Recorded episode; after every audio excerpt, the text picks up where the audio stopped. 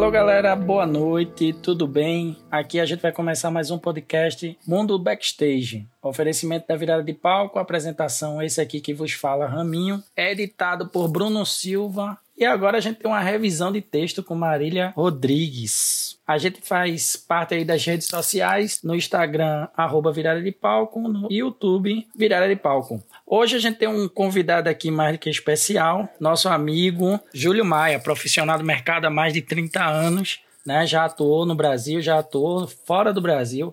Hoje participa da gestão pública, produzindo os maiores eventos dentro do estado de Pernambuco, mas aí eu não vou apresentar muito não, vou deixar que ele se apresente, já chamando para vocês aí, Júlio Maia. Boa noite, Júlio, tudo bem? Boa noite, Ramos. Boa noite todo mundo aí. Boa noite, galera. É um prazer estar aqui com vocês. É, eu me chamo Júlio Maia, né? Trabalho na Cultural já há mais de 30 anos. Comecei nisso há muito tempo atrás. E a gente vai falar um pouco dessa minha história, né? Do meu primeiro emprego de produção, né? Da, da evolução da coisa, né? Das necessidades e de como eu estou hoje no mercado. Esse vai ser um papo bem bacana, bem descontraído. Espero que o pessoal goste aí, Raminho. Massa, massa. Primeiro, já quero agradecer, tá? Por você ter aceitado o convite. E dizer assim que eu, isso vai ser uma aula, galera.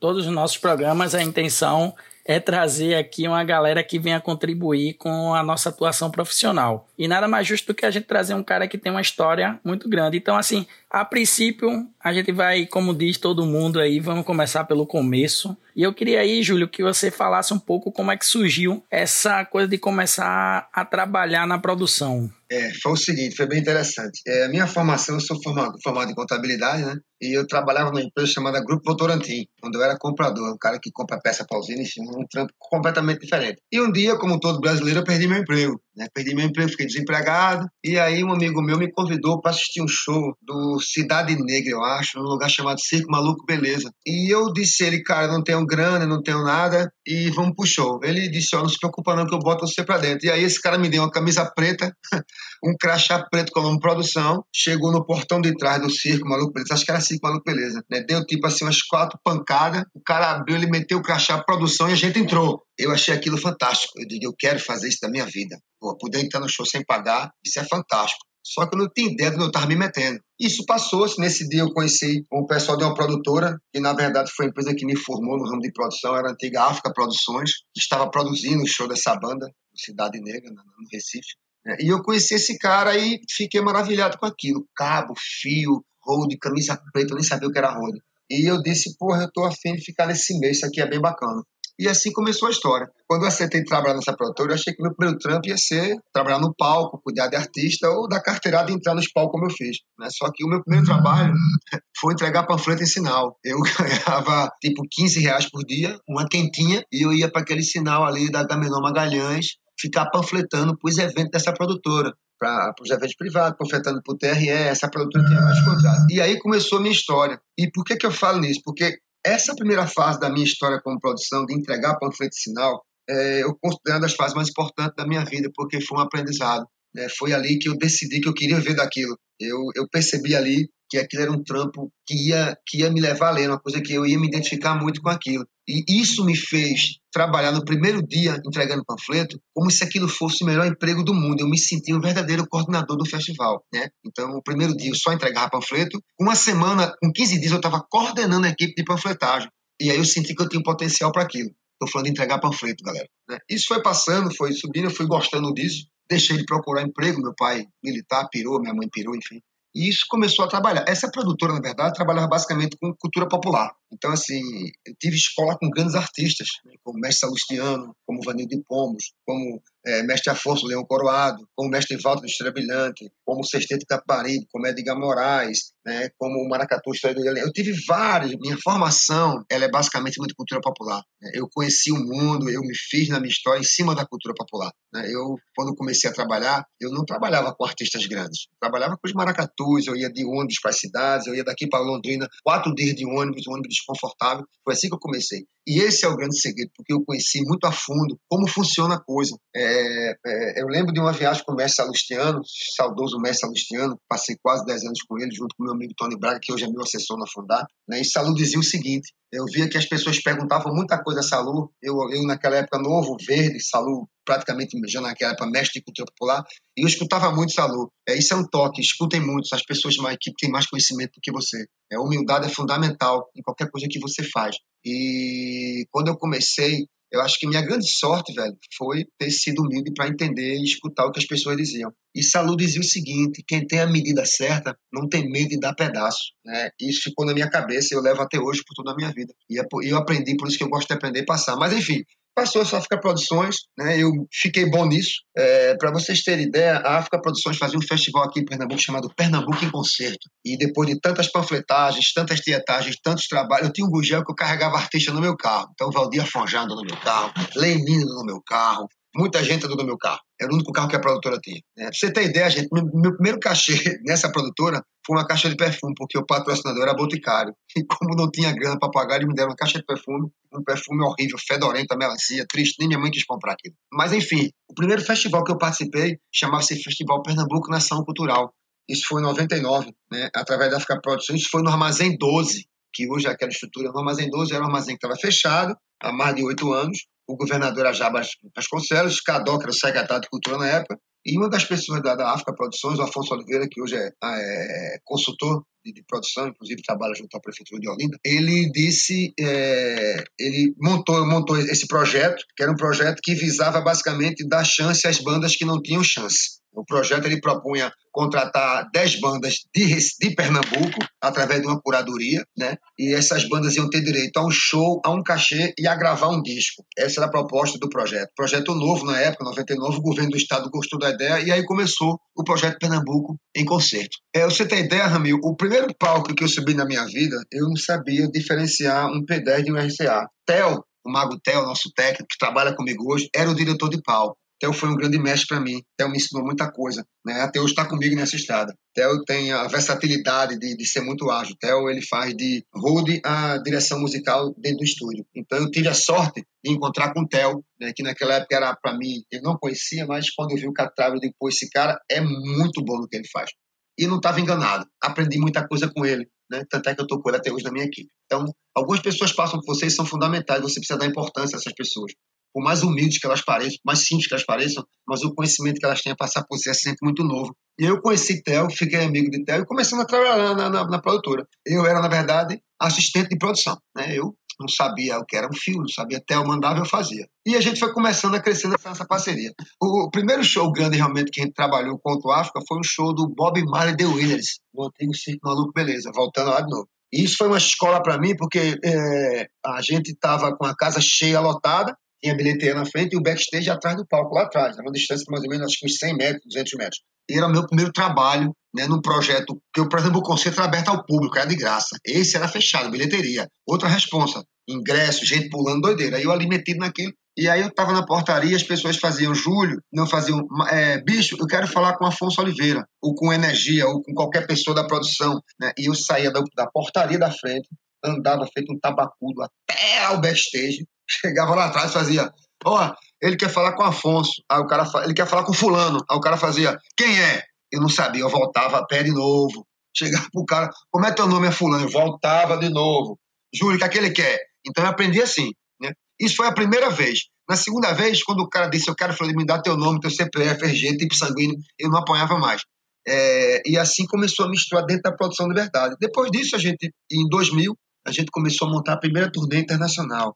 Aí eu, porra, eu não falo inglês. Já aprendi com o Theo a fazer direção de palco. Né? Theo foi meu primeiro professor. Eu gosto de frisar isso, Ramos, porque eu não cheguei onde eu estou hoje sozinho. Na verdade, eu não cheguei em lugar nenhum. Né? Eu estou galgando a minha história. Mas, assim, eu, eu, eu, eu falo muito das pessoas que, porque Theo foi fundamental no meu aprendizado como diretor de palco. Eu, é, é preciso que a gente diga isso. Ninguém, ninguém anda sozinho. Né? Eu tive uma gama de profissionais enorme né, que me ajudaram muito na minha história, como Theo, como Edilto, como Afonso como o Tony Braga, que hoje é meu parceiro com o Salu, que me quebrou várias vezes em turnê, vários aperreios. E a gente começou a fazer isso. Aí a gente foi para a Europa e aí começou uma história engraçada. Na época que eu comecei a trabalhar de verdade com isso, 99, 2000, eu fazia tudo. Eu viajava com os grupos para a Europa, então eu era o manager, eu era a pessoa do camarim, eu era a pessoa do backstage, eu era a pessoa do stage manager, eu era o iluminador, eu era o técnico de som, eu era tudo. Né? Porque aqui na minha época, quando a gente começou, como o de Stone Braga, é, a gente aqui batia o escanteio e corria para cabecear na minha época. Hoje não. Hoje tem um cara que dirige, outro. É, na minha época, não. eu dirigia palco, eu fazia road, eu era assistente de produção, eu fazia de tudo. E na Europa, as coisas são muito divididas. Né? Faz uns 5 ou 6 anos que eu não vou na Europa, não saio do país para trabalhar. 5 minutos, 11 anos que eu estou no poder público já, a gente vai chegar lá. Né? Mas minha primeira dia na Europa foi em 2000. Né? Eu cheguei na Europa, eu praticamente não falava inglês, mas era o único que falava praticamente nada, porque ninguém falava na verdade. E aí, velho, a gente inventou de levar 70 pessoas para a Europa para abrir uma festa chamada Expo 2000 em Hannover, na cidade da Alemanha, a qual o Maracatu, Estrela Brilhante do Alto do Pinho, ia abrir o pavilhão do Brasil. Ou seja, uma puta responsabilidade. E eu à frente daquela coisa enorme, extremamente assustado, eu confesso. Eu dizia para mim, porra, eu vou conseguir fazer isso, cara. Eu estou num país que eu não falo. Mas enfim, como sempre, de suporte dos amigos, com muita parcimônia, com muita humildade, a gente chegou lá. Nós passamos dois anos preparando essa galera para ir para a Europa, ensaiando toda quinta e domingo lá no Clube do Bom Sucesso, lá em cima do alto. E foi feito um verdadeiro trabalho de cidadania com o Maracatu, porque tinha um componente que não tem nem identidade. E a gente fez um verdadeiro trabalho de cidadania junto à Polícia Federal, junto ao governo do Estado, junto à Fundarp, né, enquanto produtora privada. E aí, o que é que acontece? A gente conseguiu passar, através do Ministério da Cultura, foram 70 pachás. Eu acho que nunca ninguém aqui levou um grupo tão grande para a Europa aqui no, no, no, Nordeste. Talvez a Timbalada e o Olodum, talvez. Mas nós levamos 70 pessoas. Então eram 60 pessoas do Maracatu e 10 pessoas de produção. Né? E eu era o, o stage manager da turnê. Sem falar uma palavra de inglês. Não sei o yes e I don't know. Né? E aí, o que é que aconteceu? Nós embarcamos para Europa. E você imagine, cara, é, você pegar pessoas simples do Alto Zé do Pinho, que nunca tinham nem para Caruaru, botar no avião e levar para Frankfurt, na Europa num voo direto, TAP, Recife, Portugal, Portugal, Frankfurt. Né? E aí a história começou. Entramos no avião, a gente ocupava praticamente um terço do avião, todo mundo de azul por causa do Maracatu, e aí a gente começou a fazer história na gringa. Eu digo a gente e eu. A gente teve lá, chegamos, a gente tinha uma agenda lá de quatro shows, dois para o governo alemão, dois para o governo português, através do, do, dos consulados do Itamaraty. E tinha uma produtora lá chamada Carmina Escardó, da Mobic Prom. Eu nunca mais esqueço essa mulher. Essa mulher o cão. Ela tinha meio metro. E ela viu o Maracatu em Hannover e disse: Eu quero contratar o Maracatu de Brasil. Desse de jeito. E aí essa mulher fez com a gente 38 shows em 44 dias. A gente basicamente andou a Europa inteira. Eu conheço a Europa como poucas pessoas. Né? E, a, logicamente, não podia ficar com as 60 pessoas. Quando acabou as quatro apresentações oficiais pelo governo federal do Brasil e pelo da Alemanha, a gente mandou metade para Recife e ficou com um time de 40, de 30 pessoas. 25 do Maracatu e mais 5 de produção, que era eu mais quatro. Eu, um assistente e os três chefes. E a gente rodou a Europa inteira. Voltamos, né? Isso aí a gente já voltou em 2000, já foi em 2001, 2002. Aí fizemos muita coisa aqui no Brasil, mercado cultural. Trabalhei com vários artistas. Mais, a, a, o, por que, é que eu estou falando isso tudo? A, a história disso tudo, de gente, é, é, é da questão do, do da, da estrada. As pessoas precisam entender hoje que isso é uma estrada como qualquer outra estrada. A gente, quando voltou para o Brasil, eu comecei a trabalhar privado no Brasil com essa produtora. Depois de um certo tempo, para encurtar um pouco a história, eu comecei a prestar serviço para o poder público, e aí a gente vai falar um pouco disso na frente, são coisas completamente diferentes a iniciativa privada e a iniciativa pública. São completamente, ó, são produções completamente distintas em todos os níveis seja no orçamento, seja na hierarquia, seja na contratação, seja na execução, são completamente diferentes. O objetivo é o mesmo, realizar o show, mas são, são completamente diferentes. Então, assim, experiência massa, o cara começa com a panfletagem, de panfletagem coordena a galera da panfletagem para tá como road, diretor de palco, e aí a experiência massa no exterior. O legal é que você aqui me relembra a minha infância falando do bom sucesso, o Alto Zé do Pinho, para quem não sabe, eu fui nascido lá, Júlio, na Rua 8, na beira da barreira da Rua 8. Caramba, que bom. Não sabia disso, Ramiro, não sabia disso. É, nascido, criado lá no Alto Zé do Pinho, depois desci para Bomba Demetério e hoje tô em Caruaru, né? Veja como é a história, vamos lá. Não é, cara. A gente se conheceu, você na, na Prefeitura do Recife. Isso, Fundação de Cultura do Recife, exatamente, Ramiro. E aí eu, a gente acompanha aí essa evolução que hoje você está no governo do estado de Pernambuco. E aí fala para a galera, porque muitas vezes a galera tem a noção do, da questão privada, da rede privada. E aí eu queria ver contigo como é essa experiência de estar tá no poder público há tanto tempo, tanto municipal como estadual. Na verdade, eu cheguei na prefeitura do Recife, na Fundação de Cultura, confesso, não lembro bem o ano agora, através de Bode Valença, né, que é o meu mentor, uma pessoa que eu tenho o maior respeito até hoje. Eu prestava serviço de direção de palco para a prefeitura, né? Eu dirigi os palcos da prefeitura, dirigi Marco Zero, Réveillon, vários anos e tal e tal. Onde eu conheci meu amigo Sábio também, né? Mandar um salve aí passado, que é um puta profissional da área, né? E eu cheguei na prefeitura para ser assessor técnico do então presidente Fernando Duarte. Eu não lembro o ano, mas enfim, o meu trabalho na prefeitura é exatamente tentar organizar a parte de cultura, de produção dentro da, dentro da Fundação de Cultura. Né? A minha experiência no poder privado, né, eu achava que eu ia chegar na prefeitura e, porra, é empurrar a bebê ladeira. Não, é completamente diferente. Né? Foi outro aprendizado. Eu tive que me reinventar né, para aplicar o que eu aprendi no poder privado e no poder público. Até porque no, no, poder público, é como eu disse no começo, os objetivos são os mesmos, mas as formas são diferentes. Né? No poder público você existe várias hierarquias, existem processos a serem cumpridos, né? existe uma vigilância da, da, da, dos órgãos de fiscalização, e eu me vi mesmo que amarrado naquilo. Eu digo, poxa, como é que eu vou fazer uma produção se eu tenho, não posso contratar diretamente o fornecedor de som, porque eu vou ter que licitar e ver quem ganha. Na verdade, o que me assustou mais no, no, na prefeitura foi que a gente foi, na minha primeira vez que eu tive que licitar. Eu era acostumado a contratar. Então, de acordo com o tamanho do evento, eu dizia, não, isso aqui é bisoca, não, aqui não é bisoca, chama fulano, ou no chamelinho. Então, a gente, eu mensurava isso na minha cabeça, e isso na prefeitura eu tinha que reinventar. Eu não tinha mais acesso a contratar quem eu queria. Eu era subordinado a uma série de normas e dentro do, do, do pregão da prefeitura. Era um, o dinheiro público todo mundo tem direito de, de usar, de, de, receber. E aí eu tive que aprender licitações. Eu fui entrar na realidade, entender o que é licitações, entender como funcionava o ciclo da prefeitura, porque não tinha ciclo, não sabia como funcionava o ciclo. E a gente aprendeu como é o ciclo carnavalesco, como é o ciclo junino, que é o maior. Muita gente pensa que o carnaval é o maior, não é. O maior ciclo da prefeitura é o junino. A gente, no ciclo junino, na minha época, tinha em torno de 60 polinhos. Então, vocês não têm noção do que é você ter que montar 60 tablados, tipo 4x4, 60 todos, 60 ações, e às vezes alguns lugares geradores. Isso nas comunidades mais remotas e de difícil acesso do Recife. Isso foi um aprendizado muito grande. Eu era acostumado a chegar no Marcos Zero, a chegar na, na, na Praça do FIG, mas a gente começou a ir para a periferia. E aí foi outro aprendizado. Era um, é, era um tipo de trabalho que eu nunca tinha feito. E você lidar com a comunidade, com os eventos de rua, né, com o trâmite da, da, comércio ambulante. Então, assim, foi um aprendizado bem bacana. E na prefeitura a gente fez esse trabalho durante muitos anos. Como eu disse, através de Bode Valência, né, eu tinha como diretor Labeto Rezende. Eu vou citando os nomes e não posso já falar. Labeto é uma pessoa muito importante, né, que passou pela minha formação, junto com o Bode, junto com tantos outros. E aí, né, foram, acho que oito anos com o João Paulo, foi seis, e aí entrou João da Costa para a gente fazer isso. Mas, enfim, a grande diferença da, da gestão pública para privada é a forma de conduzir as coisas. Ou seja, na gestão privada eu digo o que eu quero, como eu quero e quando eu quero. No poder público, não.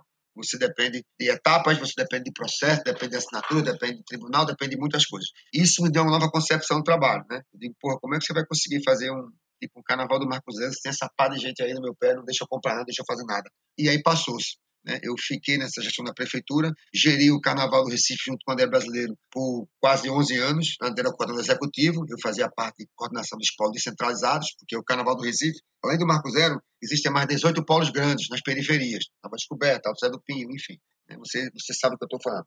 Isso foi uma experiência muito bacana para mim. E aí, já, já, já saindo da prefeitura para a gente entrar na, na questão do doutor hoje, na atualidade, é, em 2011, existia uma secretaria de cultura de Pernambuco, era a Secretaria Especial de Cultura, que era a área de suação do secretário. Era uma secretaria especial, ela não existia de fato. Né? A Fundapa que operava a cultura no Estado. E eu tinha grandes amigos naquela época lá, como o Johnny, como tanta gente bacana, que alguns estão por lá hoje, outros, infelizmente, não estão mais, mas são meus amigos até hoje. É... Fernando Duarte, que era o presidente da Fundação Cultura, foi chamado pelo governador para assumir e re... Como é botar a Secretaria de Cultura para funcionar de verdade, instituir a Secretaria de Cultura, essa é a palavra, instituir ela de verdade como instituição que funciona no Estado. Ela era só uma secretaria especial até 2011, né? como eu falei, que era Ariano Suassuna secretário especial. Né? uma coisa mais emblemática pelo, pelo peso que a Ariano tinha e tem ainda dentro da história da cultura do Estado, era a Secretaria Especial. E essa Secretaria Especial, em 2011, virou uma instituição de verdade que hoje é a Secult. Eu cheguei na Fundarp, com essa bagagem que eu consegui levantar aí, é, é, é, essa pequena bagagem que a gente fez durante esses anos todos aí, a gente chegou na Fundarp em 2011. E aí nós chegamos em abril na Fundarp em 2011 para fazer o FIG em julho. Né? Eu já tinha feito FIG várias vezes, mas nunca na parte de cá, sempre na parte de lá. Como artista, como contratado, como amigo do amigo do amigo, a, Zara no Cachá, a Zara no Cadencial, minha história no FIG era essa. Eu confesso a vocês que o meu primeiro FIG foi em 96. Eu nem disse isso atrás. Naquela fase da África Produções, o meu primeiro FIG foi em 96, com um grupo de dança, não lembro, o Maracatu. Em 99, o diretor de palco do FIG era eu. Né? Então, assim, é, isso para mim foi muito bacana. Quando, eu, quando me chamaram né, para dirigir o palco do FIG em 99, eu disse, poxa, eu acho que eu sei fazer o bagulho direito, velho. Se esses caras estão me chamando para tomar conta desse dinossauro, eu acho que eu estou no caminho certo. Aí continua, mas enfim, que eu tinha esquecido de citar isso. Meu primeiro palco grande que eu dirigi foi o FIG 96. E foi assustador, galera. Não foi fácil, não. Muita gente me ajudando também. Sim, mas aí chegamos no estado, em 2011, né, com alguns problemas financeiros, problemas de fornecimento que o Estado tem até hoje, como a Prefeitura também tem, problemas do poder público, isso é, são relevantes e irrelevantes ao mesmo tempo. Né? É uma máquina complexa, mas é uma grande escola. E a gente chegou em 2011 com esse desafio de fazer o FIG em dois meses, três meses. Né? A Fundarp tinha uma equipe já fixa lá, e a gente chegou para renovar esse time. Eu tinha, eu tinha vários amigos lá e tenho até hoje. E aí a gente eu pedi o calendário do governo e fiquei assustado. A gente tinha 12 festivais no ano de 12 meses, mais o FIG festas que acontecem em Goiânia e acontecem em Petrolina, que está 700 quilômetros daqui. E toda a logística de geradores, de som, de luz, de artistas. E isso disse, eu digo, pô, vamos ter que ter um planejamento muito pesado. E começamos. O primeiro passo né, é, foi contratar uma equipe de profissionais especializados. E aí eu comecei a escolher a dedo. Né, dos 44, hoje comigo só existem nove. Né, o Estado mudou, as coisas mudaram, as crises bateram, a gente reduziu e continuamos fazendo o mesmo festival com nove pessoas, mas as pessoas contratadas por fora. Mas, enfim, nessa parte da contratação, nós temos duas equipes, então, dois diretores de palco, quatro holds. Dentro desse time, eu tinha pessoas como Jailson e Wally, eu tenho pessoas como Brinquinho, né? eu tinha Bruno Loja, eu tinha Alfaia, eu tinha, eu tinha Guilherme, eu tinha uma par de profissionais né? que eu saí escolhendo, e nem todos eles tinham experiência. Por quê? Você pergunta a mim, pô, Júlio, como é que você sai de uma, história dessa tão tão bacana e você cai num órgão como o governo, né, adiante para fazer um, uma, um festival desse tamanho e você não procura profissionais especializados. E aí eu respondi, cara, é o seguinte, quando eu comecei a trabalhar com isso, é, as pessoas que me deram chance, me deram chance sem eu ter especialidade. E hoje eu estou aqui. Então eu sou a prova viva de que qualquer um pode fazer qualquer coisa. Eu sou a prova, eu saí do escritório de contabilidade e eu estou aqui dirigindo o palco, estou coordenando a produção cultural do Estado. Então, eu aprendi que qualquer um pode fazer. E eu parti por esse meio. Logicamente, eu tinha que trazer alguém, os já azeitados, eu tinha que ter um, um azeitador, um pote de azeite na minha equipe para azeitar essa equipe, para maciar ela, mas eu também tinha que trazer a galera informação, eu tinha que trazer as pessoas para aprenderem isso e não ficar sempre os mesmos. E aí eu trouxe pessoas como Paulo Backstage, trouxe até, trouxe uma grande equipe. E hoje, gente, são exímios profissionais da área. Né? Isso ele não deve a mim nem ao Estado, eles devem a ele. As pessoas dizem, pô, cachorro come osso. Cachorro só come osso porque nunca deram filé. Dá o filé pro cachorro, você não vai comer. Então você precisa acreditar nas pessoas. Né? E eu usei isso comigo, como acreditaram em mim, eu acreditei. Né?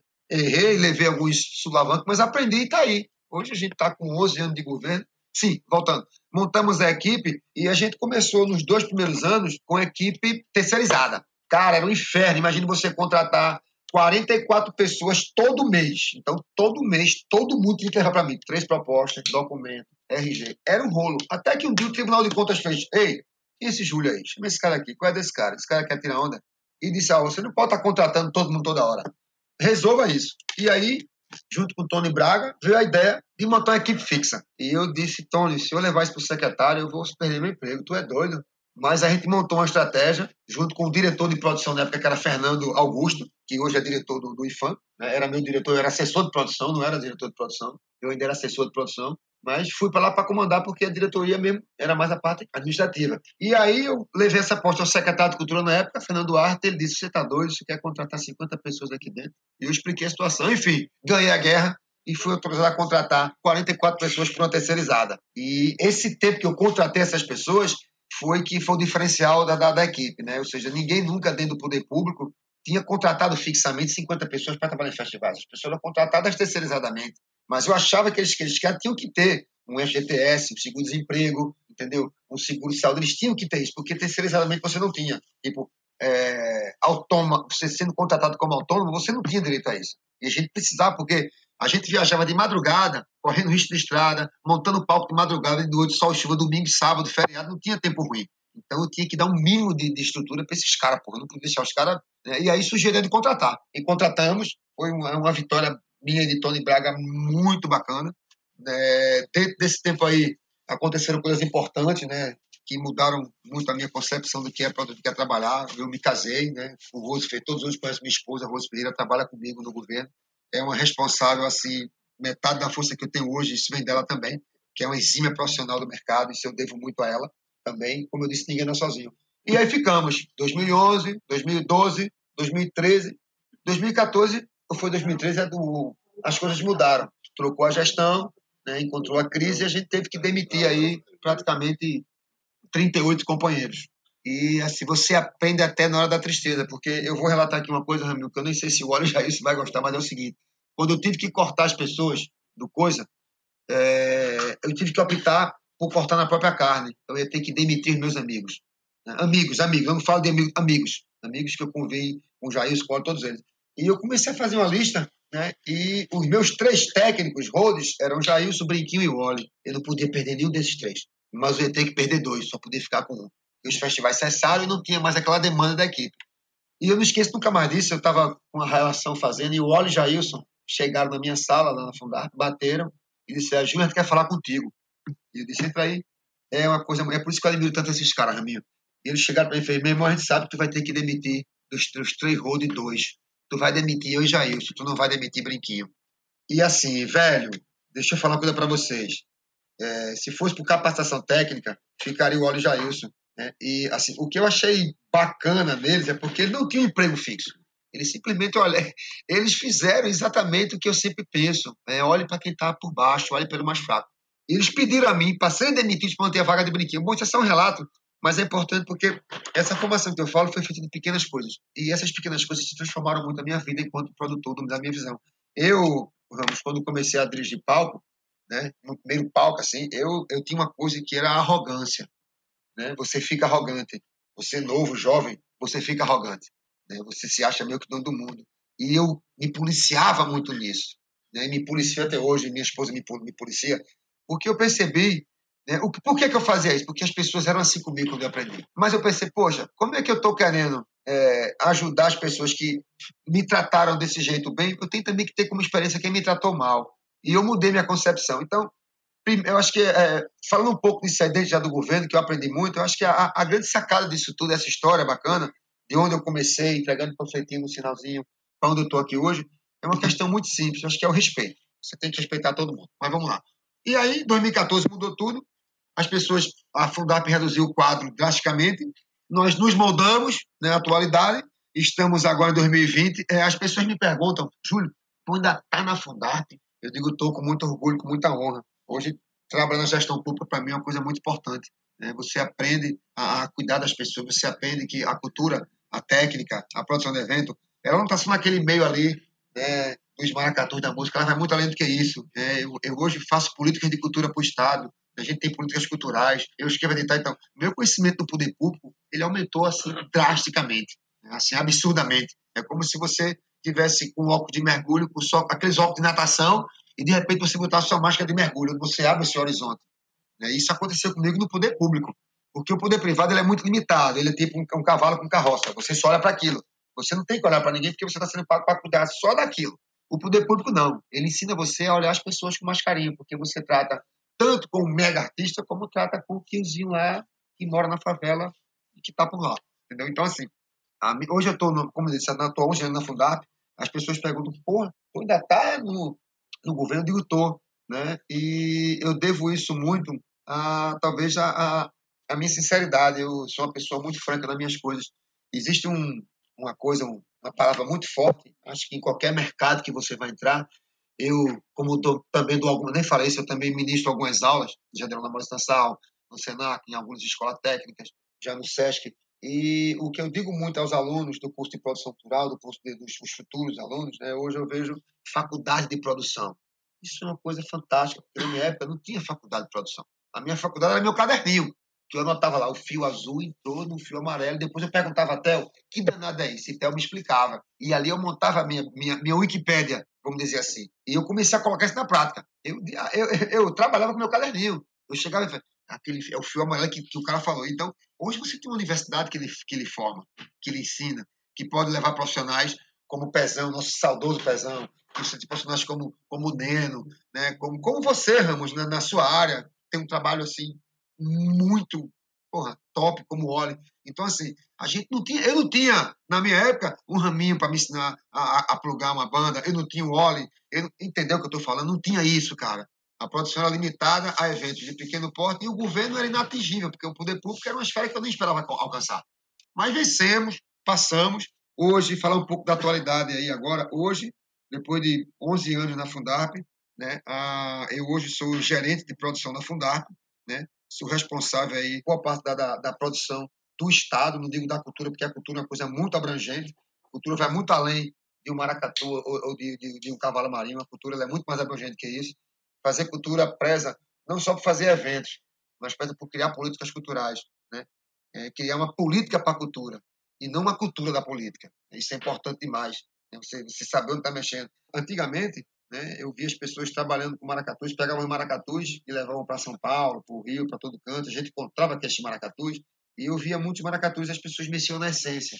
Né? O maracatu faz um show na rua e as pessoas queriam botar o maracatu no teatro e eles mudavam o espetáculo, você tira a essência do grupo. Eu acho que o grande segredo da minha história foi não tirar a essência, foi otimizar o que eles tinham. Né? Eu nunca, nunca mudei ninguém. Né? Eu, eu dei muito só Luciano e eu acho que o grande sucesso de Salu, de Selma do Coco, de Vanildo, era a essência que eles tinham. Eu lembro de Selma, a gente teve com Selma do Coco em Nova York, e eu lembro que ela abriu o microfone, a tradutora falou, e eu disse, Selma, é com a senhora, ela fez, muito prazer, é um prazer danado estar aqui em Nova York. Ou seja, ela não estava nem aí para o nome da cidade, né? Ela estava fazendo a praia dela, foi para ir para cantar coco e falar como ela fala. Ela não foi virar americana para mostrar o trabalho dela. Isso acontece não só com artista, mas em qualquer, em qualquer função. Né? Não, é, é, eu não costumo me, me moldar para atingir o que eu quero. Né? Eu, eu tento, eu sou uma pessoa só. Eu aprendi muito, isso é importante demais. Né? Você cria uma identidade, você cria uma personalidade forte, as pessoas começam a lhe enxergar pelo aquilo que você é. Eu não estou dizendo que, por exemplo, no São João eu sou cantor de forró, aí no Natal eu viro cantor de pastoril. Não, eu sou. Acho que o cara que, tem, que quer seguir uma, uma, ele tem que focar. Produção é uma coisa muito ampla. Né? Você pode ser diretor de palco, produtor, técnico, road. Então, assim, você tem que fixar seu foco no que você quer fazer. Né? Não dá para você ser bom road, bom diretor, bom iluminador, bom gerador. Não, em alguma coisa você vai falhar. Então você precisa ter consciência do tamanho das suas pernas. Eu, eu, eu me mensuro muito isso. Né? Eu costumo dizer no trabalho que eu cago demais, eu faço muita merda. Mas assim, a grande sacada de fazer as merda é que eu me corrijo e corrijo na frente de todo mundo. Ou seja, eu me exponho ao meu erro. Eu não tenho medo da cara tapa. Isso é importante. Né? E eu já errei muito. Já errei demais. Essa semana eu postei uma coisa no Instagram que dizia o seguinte: que o produtor de verdade não é aquele que erra e joga a responsabilidade nos outros. É o que erra e reconhece seu erro e assume, eu errei. E aí, aproveitando aqui, você trouxe aqui algumas recordações e lembranças para mim, tá? E aí você falando é muito parecido comigo. No seguinte, um que eu sempre recordo a minha escola, que foi Jair Wally. Foram as duas pessoas que me abraçaram e disseram assim: bicho, eu vou te ensinar uma profissão. E aí foi a profissão que pagou minha faculdade, foi a profissão que engraçado que né, eu consegui dentro de alguns anos comprar minha casa. Veja só que bacana, Ramos. Né? E o cadastro tá lá, road, técnico de palco. E aí você me relembrou aqui um grande amigo, Fernando Duarte, que eu admiro como artista plástico, um artista plástico fuderoso. Verdade, verdade. Grande, grande, grande figura, grande figura, grande figura. Bode Valença, que eu quase não reconheci, depois que eu reencontrei ele tá, tá xoxinho é, Bode, na verdade, eu tenho o maior respeito a Bode. Bode é tipo uma, um mentor para mim, né? Bode é um cara que eu tenho o maior respeito mundo. Respeito demais ele. Respeito e é uma demais. figura sensacional, né? Eu, eu reencontrei de que Xoxinho, porque ele emagreceu, né?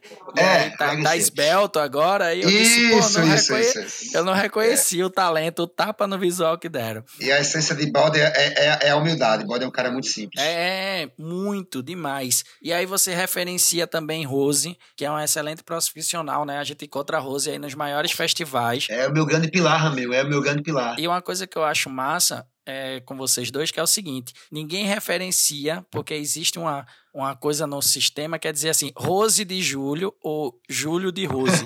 e aí a galera não referencia assim. Referencia a Rose, a profissional, que tá lá no backstage, produtora e tal, e referencia Júlio, produtor e tal. Que eu acho isso muito importante, referenciar o profissional. É, a gente procura muito separar isso né, no, no mercado de trabalho. Uhum. Isso é bom. E aí tu traz também a parte da valorização e o social. O social, é, essa história que você contou aí de Jailson e Wally, a gente tinha uma sociedade ainda com, com a virada de palco, que não era virada de palco ainda, era a oficina de road. Isso, isso, isso. Quando eles contaram isso pra mim, velho, eu, pô, velho, mais uma vez eles demonstraram as pessoas que são, né? Eu até fiz o convite para eles gravarem com a gente, em breve a gente vai estar tá gravando também. Que massa! E o social, velho, ele faz parte disso, né? Acompanhar um ao outro, saber como é que tá. E aí eu trago a questão da valorização. Que aí foi uma experiência que eu tive pessoal com você, que foi o ano passado no FIG. Quando eu subi no palco lá, é, e aí você fez, você tá onde tá? Em que palco? Aí eu disse, pô, eu tô com o Silvério Pessoa, daqui a pouco terminar, eu vou embora. Ele, não, você fica. Aí eu disse, pô, eu não posso ficar. Aí, não, você vai ficar, se vira aí, tem que ficar aqui, velho. aí eu, pô, beleza, Júlio, eu, eu fico. Só que tem um detalhe. Aí, qual é o detalhe? Eu disse, amanhã é o chá de bebê da minha filha. Vá pro chá de bebê e volte. Foi isso mesmo, velho. Foi exatamente isso, Raminho. E assim, aquilo marcou para mim o que marcou muito legal, porque eu, eu me apego muito na questão de posicionamento, postura, e eu me recordo muito das palavras. E aí, quando foi no final do, do festival que eu fui lhe agradecer, aí você me deu um tapa nas costas e fez: velho, você tá fazendo o seu nome e eu precisava de você aqui. E aí eu guardei aquilo para mim, sabe? É importante isso, cara. Porque as pessoas que são referências para mim, né, eu, eu guardo tudo que as pessoas me dizem. E aí foi uma experiência única. Fantástico, fantástico, fantástico. Foi única a experiência de fazer um palco com três caras que eu admiro, quatro com o diretor, que eu acho Neno como diretor de palco fodástico, o cara tira onda. E aí tinha três roads, a lenda, Brinquinho, o dinossauro, o Wally. né, o Wally, e Júnior Chapa. Diga aí, velho. Júnior Chapa, eu não posso andar por Garanhões que a turma. E aí, Chapa? Pensando que eu sou ele, velho. Eu não vou dizer que você parece com ele. É, é a convivência. É a convivência, é a convivência. É a convivência, pô. A gente convive tanto tempo junto. A gente já se considera irmão. Mas a turma de tanto falar com ele. E aí, Raminho, e, e falar Júnior Chapa, quando a gente chega em Garanhões, a gente troca a identidade. né? E aí, Júlio, eu queria aproveitar esse momento agora, pô, falando do momento atual. A gente não pode deixar de entrar na, nessa conjuntura que a gente está da pandemia. Claro, claro, Ramil. Estamos há mais de 120 dias sem eventos. É, como todo mundo já virou clichê, a gente foi os primeiros a parar, vamos ser os últimos a voltar. Exatamente. Alguns lugares dizem que lá para o meio de 2021 que a gente volta, mas nesse momento, hoje, a gente estaria em cima de um palco, estaria ali montando as coisas lá no Festival de Inverno de Garanhuns, que seria a trigésima edição. Isso, vamos. E aí você, como diretor, produtor e aí coordenador e diretor de eventos, eu queria saber de você tua opinião sobre esse momento que a gente está passando. Raminho, vê bem, é, isso é uma situação atípica, né? Assim, ninguém nunca... Eu vi o pessoal de máscara na China e a gente foi surpreendido com isso, né? Na beira do ciclo junino, logo após o carnaval. Na verdade, isso foi uma... A, a cadeia produtiva, no meu olhar em Recife, a cadeia do... Vamos falar um pouco, vamos, vamos ser mais, mais específico, né? Vamos deixar de generalizar, vamos começar. A, a cadeia de técnicos, que é a que eu trabalho diretamente, né? é, é, eu chamo do meu povo, né? ela vinha em ascensão. Né? Isso é um fato pessoas como você, como Jason da Blackstage, vem criando mercado. Esse mercado vem subindo. Tanto é que o FIG ano passado a gente usou um palco só com mulheres, que para mim foi uma novidade e massa. Isso é uma coisa que o mercado não tinha. E isso é fruto do trabalho que vocês fazem de formação de profissionais. Isso é coisa fantástica. Né? Não existia isso. Isso era um sonho de pezão na escola de produção há muitos anos atrás. Isso nunca se concretizou. E hoje vocês estão fazendo isso. Da forma de vocês, do jeito que vocês estão fazendo. Isso é uma coisa muito bacana. Esse é o primeiro ponto. E de repente, essa cadeia produtiva, essa galera que está subindo a rampa, de repente o caminhão perde o freio e não desce do outro lado da montanha, desce para trás. Não conseguiu chegar na montanha para descer, não embala. A gente voltou para trás porque a cadeia parou. Né? E, é, na verdade, eu me reinventei, eu estou me reinventando. Eu sou funcionário do, do Estado, estou há praticamente três meses né, trabalhando só em home a demanda caiu barbaramente, a gente ficou por isso. Então, assim, foram criadas várias formas de tentar dar escape a, a isso, né? grupos, coletivos, enfim. Eu acho que, na verdade, a primeira coisa que eu tenho certeza é que isso vai passar. E outra coisa que eu tenho certeza também é que muita gente, mesmo nessa crise, aprendeu muita coisa bacana. Eu acho que com toda dificuldade que o mercado passa, eu digo, falo especialmente dos técnicos, dos road, do cara que segura a corda do trio, do cara que está lá abastecendo o gerador, Porque o, o mercado de técnicos ele é grandão. Mas existem as pessoas que não são técnicos, mas que estão dentro da cadeia produtiva. O cara que abastece o gerador, pô. O cara que montou o palco lá em cima. Não tem palco para montar. Eu soube de empresa que demitiram 30% dos funcionários. Então, assim, para mim é muito mal ver que a gente estava subindo com uma carreta pesada, porque é uma carreta pesada, e no meio da estrada a porra do combustível acabou, a gente teve que voltar para trás. Né? Mas aí no meio da ladeira a gente segurou. Porra, Júlio, como segurou? A gente parou a carreta com formação, isso que você está fazendo hoje aqui comigo, como a, a web conferência ontem sobre a lei Aldir Blanc, como os cursos virtuais que Jesus faz, ou seja, a gente parou o caminho, a gente parou de cair, está pelo menos se mantendo, a gente está tentando se manter no meio da ladeira. Né? É, essa crise acabou com muita coisa de muita gente. Como você falou, esse ano fazia 30 anos do Festival do Inverno de Garanhuns. São 30 anos, uma data redonda. Tony Braga, né, ontem mandou um material do FIG aqui, fantástico. Um material fantástico, de mais de 300 páginas. A gente estava pensando em fazer homenagem ao FIG dentro da gente mesmo, dentro da agência de produção. Mas, enfim, não ter o Festival de Inverno, agora falando um pouco mais da minha situação, para a gente é muito triste, para a gente, enquanto gestão, é muito triste, porque a gente sabe da importância daquele festival dentro do Estado. Né? Não sei se vocês sabem, mas alguns anos atrás, eu não lembro exatamente qual ano, o FIG ele foi eleito o maior festival pago pelo poder público na América Latina, né? em quantidade de linguagens e em quantidade de orçamento público. Né? O FIG são mais de 15 linguagens. Então, a gente, gestor de cultura, não só eu, todo, toda a equipe do governo, fica muito triste com isso, porque é um festival que é importante para o Estado, é importante para a população. Ele, o, o, FIG ele entrou no calendário do Brasil. Pô. As empresas de turismo do sul do país vendem pacotes para vir para o FIG. Então você imagina o quão poder esse festival tem. Ele atinge praticamente o Brasil inteiro. Né? A gente recebe ligações de assistência de viagem, não agora, porque a gente sabia que ia ter, mas nos outros anos, quando chega junho, maio, junho, as pessoas ligam do Rio Grande do Sul, que dá até o FIG, para divulgar os pacotes. Isso foi quebrado, foi quebrado bruscamente por uma pandemia absurda, né, que ceifou várias vidas. Né? Vários amigos meus perderam essa luta por Covid, alguns em comum com você. A gente não vai aqui falar de tristeza, mas a gente perdeu profissionais, perdemos grandes amigos eu perdi vários. Então a gente fica muito triste não poder fazer isso. O impacto econômico que isso tem na sociedade, Ramos, é enorme. Né? Para você ver, o FIG, ele lota os hotéis da cidade, lota a pousada, ele lota até banco de praça. A tiazinha que vende até na Jura ali, ela vende um pacote em uma semana. No FIG, ela vende 50 pacotes em uma tarde. Então, isso é um impacto tremendo economicamente, socialmente e tecnicamente falando.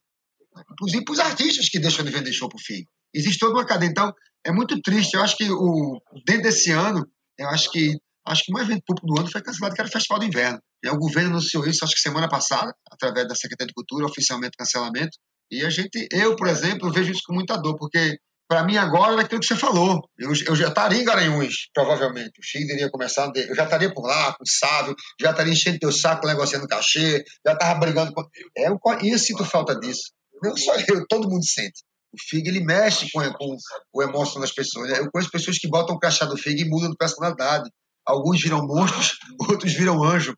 Né? O FIG ele tem esse poder. Então, é um impacto muito forte, Raminho. É muito triste isso. A gente espera que isso passe logo. A, a, a grande momento é se reinventar. Né? Eu estou sem dirigir palco há muito tempo, sem produzir nada, mas eu estou dirigindo forma de pizza, eu estou fazendo, aprendi a fazer pão, aprendi a fazer bolo, aprendi a fazer. Enfim, e você vai se virando. Mas, assim, é, acho que a grande onda de você vencer, de você vencer, de você viver a vida bem, é você aprender a tirar coisas boas das difíceis situações. Isso é fundamental para qualquer um, velho. Não adianta tu ficar remoendo que a gente vai se lascar. E eu percebi que uma coisa muito forte essa pandemia trouxe, que é o cuidado com o próximo. Né? As pessoas têm mais cuidado com o outro. Isso é muito bacana, né? Eu tenho amigos que são verdadeiros dinossauros toscos e que hoje ligam para perguntar como é que eu tô. Então, assim, isso mexeu com a comunidade. Eu acho também que uma, eu sou muito religioso, eu, eu acredito muito em Deus. Acho que ninguém faz nada sem ele. Então, eu acho que isso vai passar. Né? A gente, o, o, a, a, o, governo do Estado, a gente começa a voltar agora dia 20, né, com todos os critérios de segurança, com luva, copo gel, com tudo, voltando só os serviços essenciais, porque infelizmente a vida continua, a máquina não pode parar, mas a vida continua para quem está vivo, pô. Se você adoecer e morrer, a vida não continua para você. Né? Eu espero que isso passe logo e digo a todo mundo, se cuide, né? Só faça o que for necessário, mas assim, é, é um sentimento de, de vazio. O sentimento que eu tenho é de vazio. Essa semana eu entrei na minha sala, na sala de Pasopodap, e assim, cara, enchi os olhos de lágrimas, porque aquilo estaria lotado de pessoas, pessoas ganhando dinheiro, pessoas trabalhando, pessoas produzindo, pessoas conhecendo pessoas, sabe, pessoas é, trocando experiência com pessoas. Isso não está, isso está vazio. Tá aquele silêncio, aquela coisa. Muito triste com isso aí, cara. É, eu, eu vejo que assim, a gente vai passar por isso, sim. É, vai ficar aprendizado. Eu, eu escutei numa live de Rodolfo Arantes, né, um antigo Raimundos, que ele diz assim: aproveita esse momento para dizer que ama alguém, aproveita esse momento para fazer as pazes com alguém e aproveita esse momento para abraçar quem está do seu lado. E, aí, isso aí me chamou a atenção, porque assim, se não fosse essa pandemia, eu estaria louco trabalhando nesse momento, não ia curtir minha filha. É isso, Ramos. Viver sua família, né, da sua casa. E aí tu traz que esse momento aí bateu muito com o que eu escutei que é um momento da galera é, reconstruir laços, se refazer, porque eu acho que a gente estava vivendo muito no automático. Pois é. Sua filhinha lá esperando boa noite, um cheiro, você não dá, porque a mãe tem que acordar cedo para trabalhar de novo. A gente estava muito no start, sabe, Júlio? E muitas vezes a gente chega, dava o start, chegava em casa puta cansado, tomava um banho, não dava um cheiro em ninguém. E aí a, a gente vê o reflexo dessa pandemia na natureza, né? Eu vi uma imagem de um cardume de sardinhas passando aí em Recife, né? Que eu fiquei, pô, velho, que é isso? É a natureza se reconstruindo. É mais uma pessoa que você falou também, que é uma pessoa que me fez é, aprender muito sobre a questão da direção de palco, que é Sávio Shoa que é um dos convidados aqui, me deu oportunidades maravilhosas de trabalho e aprendi muito com esse cara. Eu venho há mais ou menos cinco anos fazendo direção de palco em alguns festivais e assim, muito grato a Deus e a ele, porque foi um cara que me ensinou muito. Sávio, na verdade, ele tem uma coisa que eu queria ter muito, que é a paciência dele. Né? Sávio, ele é paciente, ele é educado, e eu confesso, eu não sou tão paciente. Então, é, eu trabalho com o Sávio há mais de 20 anos, vamos. Sávio hoje é o cara que coordena o FIG junto comigo, posso dizer assim. É um parceiro do dia a dia, é um cara que eu respeito muito, viu? E assim, grande salve para Sávio. Sávio é, Sávio é foda. É verdade. Sávio é um pouco Jó, o bicho é calmo demais. A primeira vez que eu vi Sávio puto, eu me surpreendi, velho. É, eu, eu, já vi ele puto algumas vezes, assim, muito raro. Mas vi puto de verdade, sabe? Ele chega e fala, Júlio, eu, aí ele fala, e aí a gente tem que fazer acalmar o bicho que ele pega. Eu tive o prazer, Ramil, só para interpelar, na preferência, acho que em 2008, eu tive o prazer de dividir a direção de palco do Marcos Zero com ele. E foi ali que a gente ficou amigo. Foi naquela agonia né? Teve um problema lá, não sei se lembra do som do Zé Negão, que o Pezão abandonou o palco, foi embora para casa puto, que não queria dirigir mais palco, tava retada, abandonou o palco. E aí Johnny me ligou com o bode, e aí foi eu e Sávio que chegou lá. Né? Na verdade, a gente, foi, a gente foi jogado numa panela de água quente, e a gente conseguiu acalmar os ânimos, e esse carnaval foi um sucesso. E ali, e ali eu fiquei muito próximo de Sávio. Ali foi que a gente realmente selou a amizade da gente. Estamos até hoje aí. É, e aí tu trouxe um tema que me chamou bem a atenção. Né? Eu sei que a gente tá chegando aqui já pertinho do final, mas fica como dica para uma galera, dentro de todas as dicas que você deu, que é a gente vem vendo vários profissionais sendo formados e entrando no mercado, e uma coisa que a gente vê muito na galera é a soberba. Né? E aí, essa soberba a galera precisa quebrar porque eu acho que nessa, nessa entrevista todinha, o que mais você falou e o que eu trago como história de vida é que ninguém faz nada sozinho.